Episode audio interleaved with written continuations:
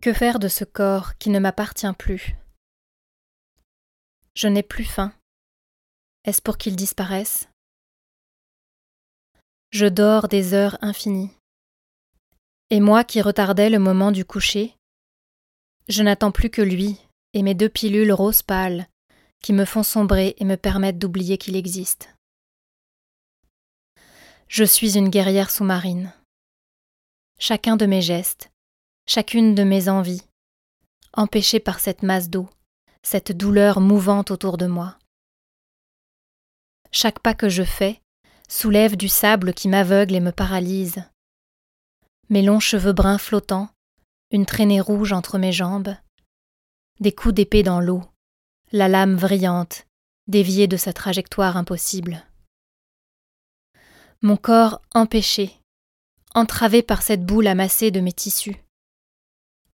Plié en deux dans mon lit, roulé sur moi-même, je vois passer derrière mes paupières closes ma vie rêvée, celle que j'avais avant, celle que je vois s'éloigner.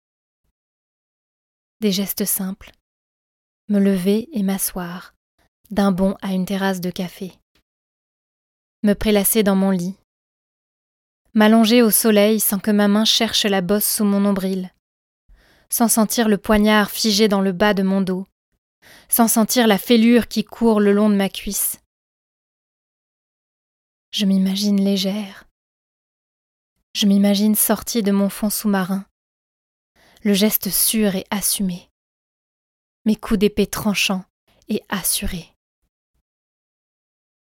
J'enfonce mes orteils crispés dans le sable océan les jambes pliées, et de toute ma volonté, de tout mon feu, je lève les bras.